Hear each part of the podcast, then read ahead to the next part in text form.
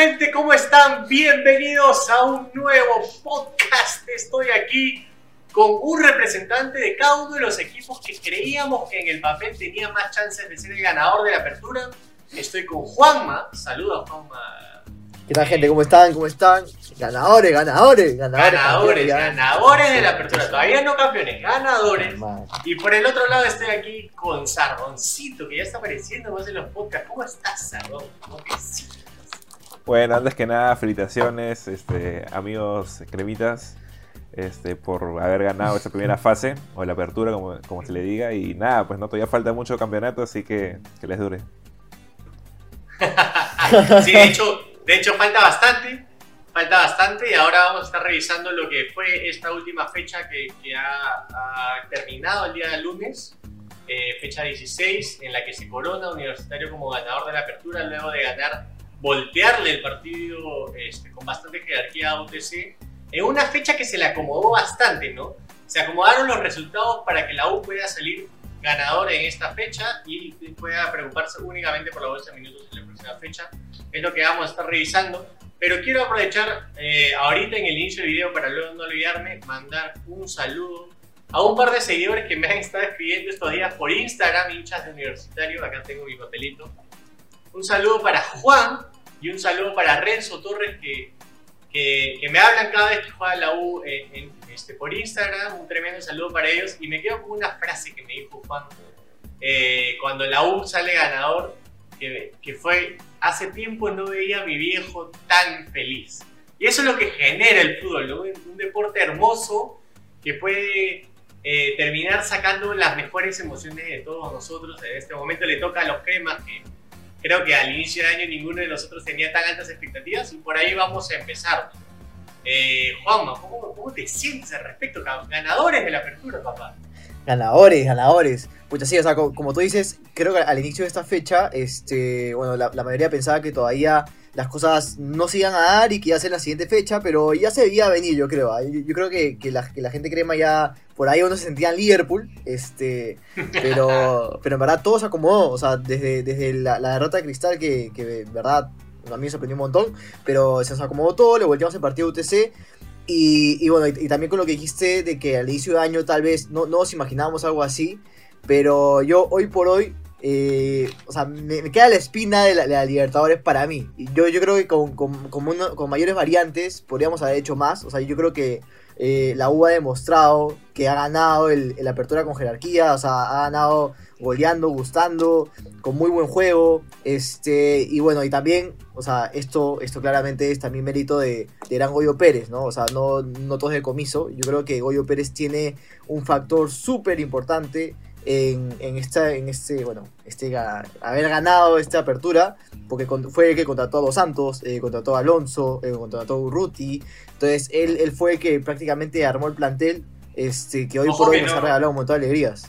Ojo que no fue Gregorio Pérez el que arma el plantel. ¿ah? El plantel, eh, los jugadores, los fichajes los traían Ferrari.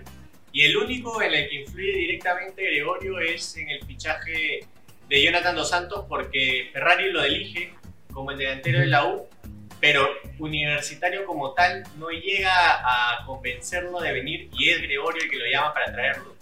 Y Pero finalmente ¿ah? los, Y no, de todas maneras, pero gran parte del, del crédito es de Jan y de su equipo antes de, de todo lo que pasó con la administración. ¿no? Terminaron armando la columna vertebral que hoy nos, nos hace salir ganadores de la apertura, eh, con más variantes al final, un poco más de variantes, el Renzo Guarderas, Barreto, Barco, Alpajeme, un medio campo bastante completo, un millón, recupera- un millón recuperando su nivel y los de arriba que han estado a un nivel eh, jerárquico, ¿no? dos santos magníficos en las últimas fechas y en la zona central una lástima la lesión de Alonso que podría haberse roto la clavícula contra UTC, pero quizá una de las figuras clave de Universitario y de la apertura eh, eh, hasta el momento. Y por otro lado tenemos, y luego re- volveremos a la U, pero tenemos a un cristal, y para eso estamos aquí con Sardón, para que nos cuente un poquito sus sensaciones de un cristal que necesitaba sumar puntos y termina cayendo contra Atlético Grau 2 a 1 en el último minuto con un gol espectacular. eh, y que termina dejándolos fuera de la carrera por el título, dejando únicamente a Huancayo UTC, que, que ambos tuvieron tropezones importantes para, para que la UCI el, el torneo faltando dos fechas. Bueno, sí, este, mal por Cristal, ¿no? Que, bueno, si bien este, la lucha por, por ganar la apertura está bien complicada desde un inicio, Cristal... Bien complicada.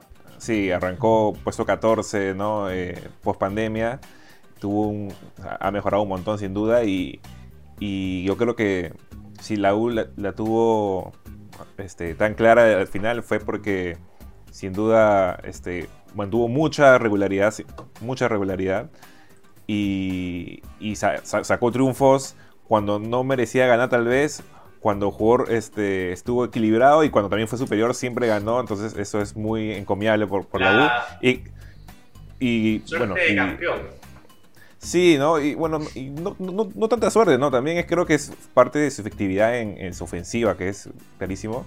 Y, este, también la caída, ¿no? De la Universidad que venía haciendo un gran, un papel. Pero volviendo a Cristal, este...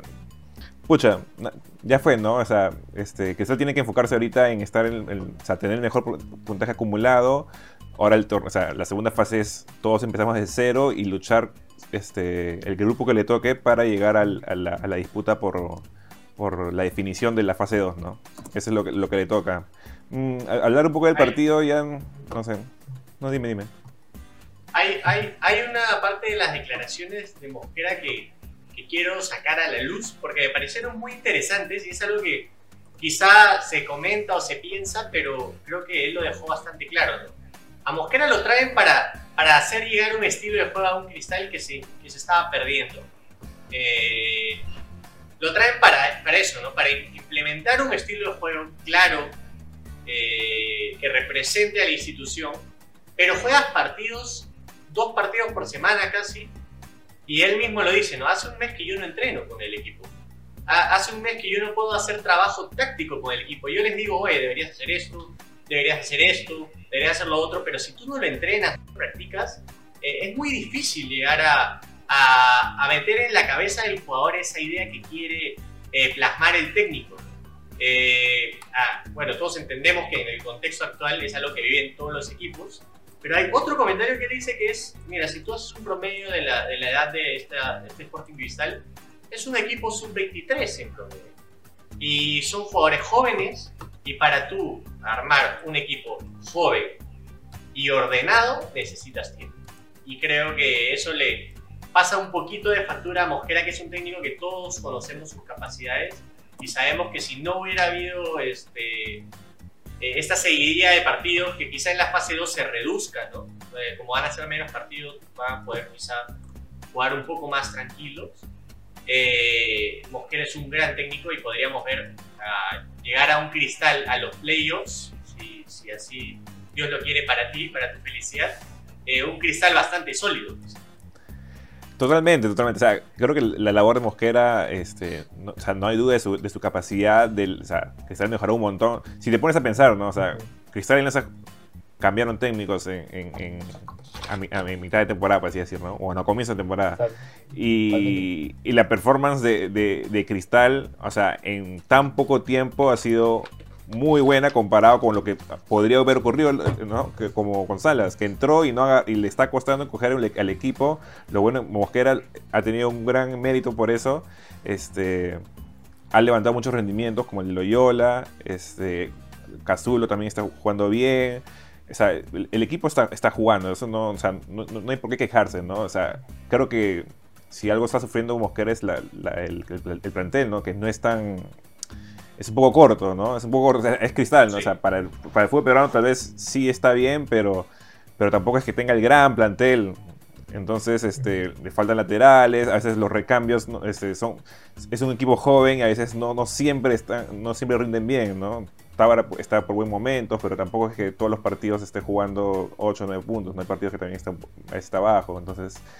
Eh, yo creo que sí, le tengo, le tengo fe a esta segunda parte de Cristal. Espero que, que logre tener esta solidez, este, o mejor dicho, que gane solidez defensiva, porque le están metiendo goles todos los partidos, está empezando siempre con el marcador en contra y no siempre lo puedes voltear, ¿no? O sea, los partidos no, Cristal no, no pasa por encima de sus rivales tampoco. Entonces, tiene que, tiene que encontrar esa solidez para poder ganar los partidos con más tranquilidad y poder meter ese ritmo ganador que lo lleve a luchar arriba, ¿no? Sí, o sea, yo creo que el tema, el tema con Cristal ha sido que, bueno, el, tema, el tema de la pandemia este, le, ha costado bastante para más que todo Mosquera transmitir lo que él quiere. Pero yo igual, igual creo, este, igual, igual que Sardón, que en este poco tiempo sí se ha visto un cambio en Cristal. O sea, tú veías un Cristal que jugaba mucho peor antes y llegó Mosquera y de hecho ha habido un cambio, pero tiene limitaciones. No, es que tiene un plantel ya, ya consolidado, no, no, hay, no, hay un plantel ya regular, sino es un plantel que él, tiene que ver cómo hacer para, para, sacar lo mejor de cada uno, ¿no? Y, yo, yo, creo que lo ha logrado en algunos partidos con chispazos de algunos jugadores, pero queda, queda, queda como pendiente mantenerlo, ¿no? Y esperemos que, que luego lo, lo, pueda hacer en la clausura que se viene. Sí, de hecho, creo que le, estos últimos partidos que patina Cristal eh, justo cuadran con la ausencia de Christopher González, un jugador que, quizá ha tenido un, papel importante en este Cristal post pandemia, eh, jugando casi de enganche. Quizás no es tan eficiente a veces, pero es un jugador que te participa del juego, te da fluidez eh, y ayuda a que Herrera se sienta más libre. También puede ser, de hecho, Christopher tampoco, no es que haya venido siendo el más destacado en el, en el equipo, ¿no? Yo, pero sí, sí, su ausencia se, nota, sin duda, este, como te digo, Cristal no es que tenga tantas variantes. Y Exacto, más, por, más porque no hay quien lo reemplace que por ser Christopher González. Claro, yo diría que a mí sí, o sea, yo sentí la ausencia de Calcaterra, por ejemplo, que siento que esta temporada, y bueno, viene desde hace tiempo, ¿no? Calcaterra es alguien que se come la cancha, ¿no? Y es, cuando está fino Calcaterra, Cristal también está fino, entonces va a su ritmo, te corre, o sea, te defiende, te ataca, controla mucho los tiempos. Creo que Calcaterra sí es, un, es muy importante en este esquema cristal y se sintió mucho su ausencia ahora. Y también creo que, que, el problema también es defensivo, ¿no? especialmente no por los centrales, sino creo que por, por, por las facilidades que te brindan los, los laterales y, y que, bueno, Solís que, que yo creo que es un buen arquero. Todavía yo no, lo, no, yo no me, atrevo a decir que es, va a ser un gran arquero. Mucha gente le tiene fe. Este, en ese último partido pudo haber hecho algo más. No creo. Hay gente que le tiró palo también, pero creo que no fueron bloopers, pero sí un arquero con más experiencia fácil no le metían esos dos goles, ¿no? Creo que pudo haber, haber hecho más, pero hay que esperarlo también, ¿no? Y es muy joven. Eh, ahora tiene la 1, o sea, antes el peso estaba en el Pato Álvarez, Solís juega más tranquilo ahora, él, es el arquero principal de, Cristal, entonces es una presión extra ¿no? que, que, tiene que saber manejarla. Entonces yo creo que va, va por ahí. Claro. Y creo que eh, la cantidad de puntos que tienen los equipos hoy en día eh, demuestra en qué estado está el fútbol peruano. No hay eh, un pelotón de equipos, este, en algún momento lo decíamos, ¿no? hace dos tres fechas, Alianza estaba a cuatro puntos del descenso y a cuatro del segundo puesto. Eh, esa, que, los, que los equipos estén tan parejos, eh, por la excepción de la U, excepción de los de abajo, es, eh, quiere decir que no hay mucha regularidad y que está golpeando esta serie de partidos. hemos visto equipos que han empezado a jugar mucho mejor. caso UTC, me, ha gustado bastante el juego de UTC. caso Manucci, Manucci, que, con, el técnico peirano ha encontrado una buena solidez defensiva. Eh, le falta un poco en, ataque, ¿no? José Carlos Fernández que ya no está en su mejor momento, definitivamente. Eh, pero que, que pues, la última fecha gana 4-0, creo que está bastante tranquilo y, y, hay varios clubes que esperan con ansias esta fase 2. Eh, creo que ya no tiene mucho sentido ahorita hablar de alianza. creo que es un tema que se ha tocado, que se ha hablado muchísimo en los últimos días. Eh, esperar nomás que Alianza agarre la fase 2 eh, mejor, ¿no? que aprovechen este tiempo que les queda, que ya no hay Libertadores hasta dentro de un par de semanas, que ya no hay mucho que pelear más que por, por asegurar algunos puntos preacumulados y que Salas pueda entrenar un poco más tranquilo, ¿no? Sadón que conoce bien a Salas sabe que tampoco es mal técnico. No, yo, yo creo que, mira, esta fase 2 es bien corta. O sea, son solo nueve fechas y yo creo que cualquier equipo que clave buena racha de varios partidos ganando, que agarre algo de regularidad, va a tener todas las chances para llegar a esa definición final. Y yo creo que mucho va a importar. Sí, sí, es básico. Al menos en estos nueve partidos, o sea, si le metes, porque hay varios equipos que estuvieron cinco partidos sin perder, casi cuatro partidos ganando. Entonces yo creo que el que logre algo de eso en la, en la fase final va a ser determinante para, para sus posibilidades al título. Y yo no descartaría tampoco Alianza.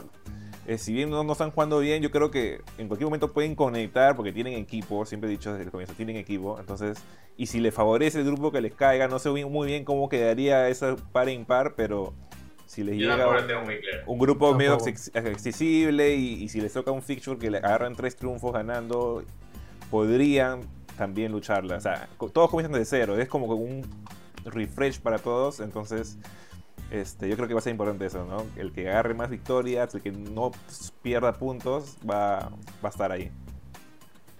Juanma, de acuerdo con que la regularidad va a ser clave en esta fase 2. Pucha, yo, yo también pienso igual que Sardón. O sea, yo sí pienso que la regularidad es clave este, para, para que los equipos puedan, puedan mantener ese nivel que, que necesita hoy por hoy el campeonato peruano, ¿no? O sea, yo creo que este, tenemos, tenemos mu- muchos equipos irregulares que tienen chispazos de, de buen fútbol, pero luego terminan cayéndose y, se hunden en, en la tabla, ¿no? Entonces yo creo que este, el caso de la U es un claro ejemplo que, que mantuvo una regularidad después de la pandemia y por eso es que se consagró, bueno, ganador de la apertura. Y bueno, esperemos que, que el resto de equipos tam- también puedan conseguirlo para tener un campeonato más, más competitivo, ¿no? Yo tengo una pregunta, yo tengo una pregunta. Cuéntame, cuéntame. Ver, si- Cuéntame. Si fueran comiso, como que esta fase 2, como que se la toma más tranqui, tratan de cuidar piernas, llegar bien a los playoffs, o le meten todas las balas y se van por el por la fase 2 y ya no jugar nada de, play- de playoffs. O sea, meterle todo, o sea, si tienen que luchar todos los partidos titulares a cada rato para ll- llegar a la definición, ¿se la juegan a eso o prefieren como que dosificar, ta- tantear un poco? ¿Cómo lo ven ustedes? Porque yo siento que la U, si- como está, podrían llevarse la fase 2 también y ya ahorrarse el tema de los playoffs, que en verdad en definiciones, bueno, la U históricamente le va bien en definiciones, ¿no? Pero este, ahí es como que son partidos de ida y vuelta y nadie sabe qué puede pasar, ¿no? Juanma, Bueno, yo por mi lado, este, yo, yo, yo- creo que Comiso igual va a salir con todo. Es lo que yo pienso. Yo creo que Comiso va a salir con todo porque, o sea, tampoco es que haya, esté jugando otro campeonato, ¿no? Tampoco es que esté en Libertadores. No, no tiene nada por qué preocuparse. Simplemente tiene que jugar los partidos. Por ahí que puede experimentar un poco con algunas variantes para ver cómo, cómo, cómo mejorar el rendimiento del equipo. Pero yo creo que igual va a seguir saliendo con todo. O sea, no, no creo que guarden la banca a los mejores jugadores simplemente para, para poder llegar mejor al, al final, ¿no? O sea, yo, yo creo que va, va a seguir saliendo con todo. Sí, de hecho yo, yo pienso igual que Juan, ¿no? O sea, lo he dicho en todos los podcasts desde, desde el post pandemia. Para mí Comiso es un técnico ganador. Ojo, yo no estaba en- en- en- de acuerdo con que saque a Goyo, eh, pero tampoco me pareció mal cuando llegó Comiso porque es un técnico que, que sabe utilizar lo, lo que tiene. Eh, y siempre le ha gustado ir y, y ganar, ir y ganar, punto, como sea. No me importa nada, quiero ir y ganar. Entonces, yo no creo que esa mentalidad cambie para esta fase 2. Eh, creo que tiene más variantes que cuando llegó. Eh, ya sabemos que tenemos un- una cuota joven de seguridad en el arco en caso de este Carvalho. Me ha gustado muchísimo las dos actuaciones del arquero Romero. Bastante seguro, bastante sólido. Eh, creo que en defensa estamos viendo eh, la mejor dupla de centrales de los últimos años, quizá. Alonso y Quina. Entonces creo que no tiene nada que guardarse. Creo que va a ir a, a buscarlo. Eh, creo que ¿Van a todos mantener el sabemos plantel? de aquí. Sí, el plantel no se va a mover. El plantel no Sí, se va a mover este, hasta fin de año. Hasta fin de año no va a haber variantes en el plantel. Importante, es importantísimo. algo importante para Comiso. ¿sí? Eh, yo creo que lo va a ir a buscar. Lo va a ir a buscar, lo va a querer ganar. eh, va a seguir usando su casaca, de todas maneras. No va a dejar de venga calor. Y, y también es, es un mensaje ¿no? para los hinchas. ¿no? Hay muchos hinchas eh, celebrando ahorita eh, ser campeones de la apertura, ¿no? es lo, es lo que celebran. Eh, yo tengo la camiseta puesta porque estoy orgulloso y feliz. Porque hemos ganado la apertura para mí jugando bien. Eh, han habido partidos en los que la gente ha criticado el estilo de juego de la U. Y yo no creo que sea un tema de estilo de juego, sino que eh, el plantel hubo un momento que estaba muy corto y ya no había piernas. Veías a Jover a Quintero que ya no daban más. en el minuto 70, 65. No era que queríamos irnos para atrás, era que ya no daba. Pero para mí jugando bien, para mí jugadores que entienden la camiseta a la que representan, eh, y creo que todos tienen claro que quieren ir y ganar esto eh, sin playoffs. ¿no? Eh, para los que no saben cómo se maneja el torneo, porque hay mucha gente que quizás no lo sabe, el ganador de la apertura, el ganador de clausura van a los playoffs junto al tercero y al cuarto del acumulado. Son no, no, no, al primero y segundo. Al primero y segundo. Eh, es que tercero y cuarto es, porque se asume que el primero y el segundo van a ser la apertura de clausura. Ah, o sea, el primero y segundo que no sean, el primero y segundo que no sean de ellos. Claro. Este, eh, van a haber semifinales, se clasifica a la final. Los dos equipos que llegan a la final van a Libertadores directo, ¿no? Así, así es, este, Salvador. Y los dos que, que quedan fuera eh, van a previa Libertadores. Sí, y si, el, si por ejemplo, ¿no? la, U que ganó el, el, Apertura queda primero o segundo del acumulado, ya no jugaría semifinales, jugaría de frente final. O sea, pues la opción de saltar. Exacto. Claro, si queda entre los primeros dos, va, directo, va directo a la final, con lo que aseguraría Libertadores. Eh, creo que es un objetivo más alcanzable que campeonar la fase 2, sino asegurar el, acumulado.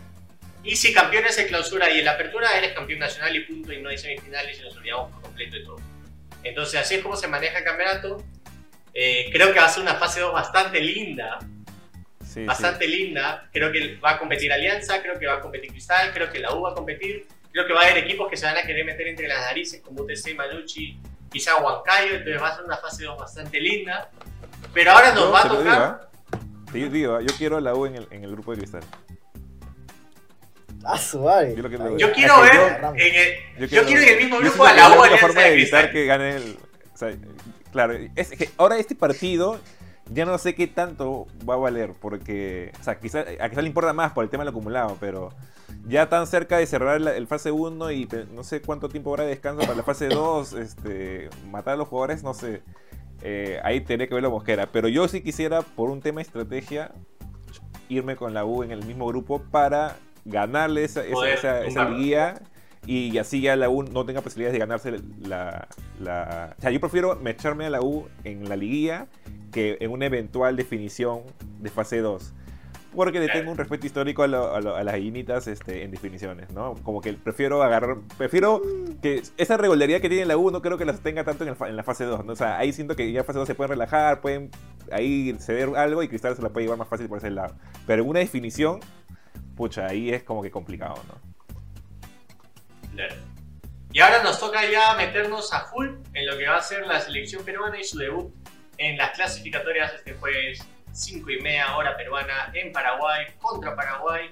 Para los que no hayan visto el video, eh, Chaca le ha sacado un reporte de fútbol, les recomiendo ir a verlo, la previa del partido Perú-Paraguay, hablando bastantes cosas interesantes ahí con Juanma, que se sintió halagado de ser invitado para un partido tan importante. ¿Cómo, cómo viviste esta experiencia grabando el reporte de fútbol con? No, en verdad, o sea, yo, yo, también se lo recomiendo, es un, es una muy buena, un muy buen cemento donde se pueden enterar muchas cosas y y nada, o sea, de hecho la, la, selección siempre, siempre es hermoso hablar de ella, ¿no? Claro. Y también para los que no lo han visto, hay un análisis del rival. Eh, puede ser o no acertado el 11 que, que, hemos planteado de Paraguay, pero para ti que quizás no sabes mucho de la selección paraguaya, vas y en 15 minutos te enteras hasta de qué está haciendo la Lisa Riquelme Así que gente, ya saben, gracias por ver el podcast. Denle a la campanita, es vital la campanita para que les avise cada vez que hay un video nuevo subido el canal. Estamos subiendo bastante tipo de contenido. Denle suscribir, dennos like en todas las redes. Estamos en Twitter, estamos en Instagram. Si nos estás escuchando en Spotify, pues te ganaste con nuestras voces. También estamos en Spotify, en Spotify no hay anuncios, así que también súper recomendado si quieres escucharlo mientras estás en el baño, en el carro, eh, cocinando. Métele, agradezco a Sardón por estar hoy día, agradezco a Juanma por estar hoy día. Y esto va a ser eh, este es el podcast hasta de la fecha 16 hasta el momento y el próximo video de podcast va a ser el día viernes hablando sobre el partido de Perú. Así que nada, gente, despídase ya del, público. Nos vemos, gentita, nos vemos, gentita. Chao, gente, nos vemos. Adiós, gente, hasta el próximo video.